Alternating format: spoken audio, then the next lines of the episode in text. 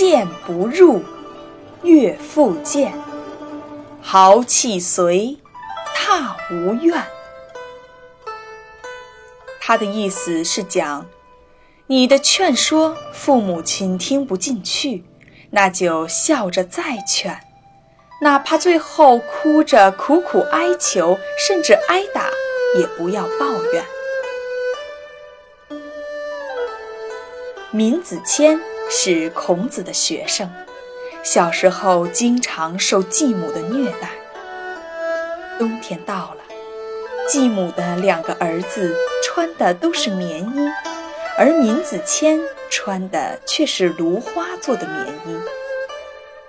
有一天，父亲刚从外面回来，见到正在干活的闵子骞冻得发抖，而另外两个儿子却面色红润。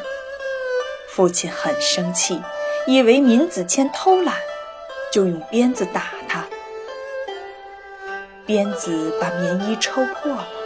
露出了芦花，父亲一下子明白了真相，要把继母赶走。